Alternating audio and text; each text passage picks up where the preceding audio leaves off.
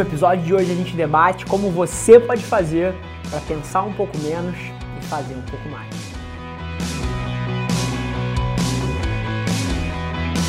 Fala galera e bem-vindos a mais um episódio Extraordinários, episódio número 50. Caralho, João, episódio 50.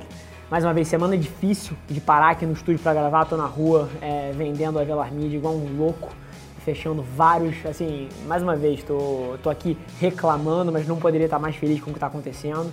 É, o formato do programa mudou, então anunciar isso para vocês, esse show agora é um show IGTV First, então, mas ele também vai poder ser encontrado no YouTube e nas plataformas de podcast, a porra toda, mas ele está focado no IGTV, que é uma plataforma que eu estou absolutamente fascinado com.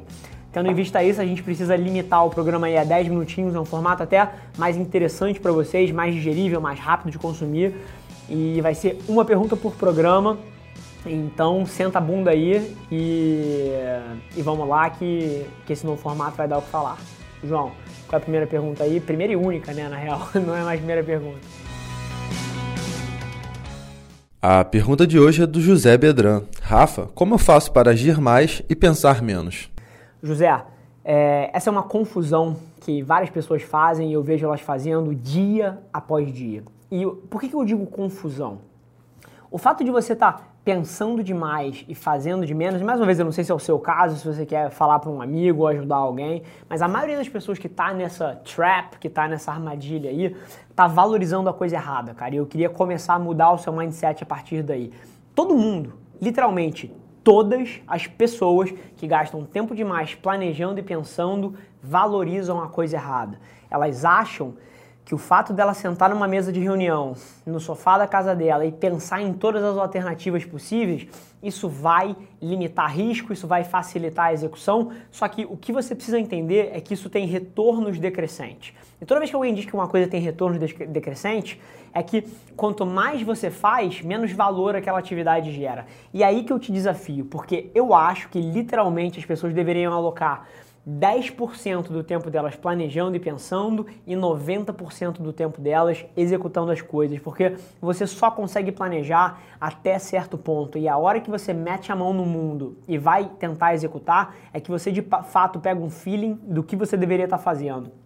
Impossível, absolutamente impossível, chega a ser paranoico você achar que você consegue prever essas coisas de dentro de uma sala ou só na sua cachola. O mundo roda de uma maneira muito diferente do que a gente gostaria que ele, que ele rodasse, e na hora que a gente está pensando e planejando, a gente tende a moldar o cenário ideal e ele nunca acontece.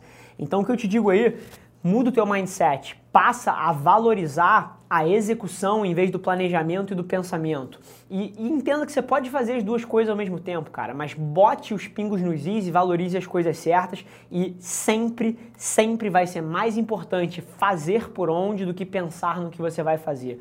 Você reduz os ciclos de aprendizado, os ciclos de feedback, você ganha velocidade, você ganha coisas reais para basear o seu planejamento em cima. Então é isso que eu te digo. E mais uma vez, a forma que eu acho que você muda esse mindset são duas coisas. Primeiro, reconhecendo que o valor, o valor de qualquer estratégia está na execução e não no planejamento e no pensamento. E número dois, cara, reconhecendo que várias das pessoas que não estão fazendo não fazem por medo. E aí, cara, eu sou fascinado pela tese de que as pessoas não fazem não é por medo de falhar, mas por medo do que os outros vão pensar. Então toma vergonha na cara, entende que a única forma de você ser feliz é vivendo pelos seus termos e não pelo que os outros gostariam que você estivesse fazendo. Isso vai te libertar. E número dois, bota os pingos nos is aí, passa a valorizar as coisas certas, porque o valor de qualquer ideia está na execução e não no planejamento. Show? Mais uma vez, família, queria agradecer de coração quem investiu esse tempinho aqui assistindo o nosso conteúdo. Mais uma vez, se você não está inscrito no canal, se você não me segue nas plataformas, deixa o seu like, curte, dá o follow, se inscreve, porque isso é importante demais pra gente, pra nossa família, pra nossa missão. Um beijo no coração e até a próxima. Galera, por hoje é só. Mas você não tem ideia de quanto eu aprecio você ter investido seu tempo aqui comigo. Muito obrigado.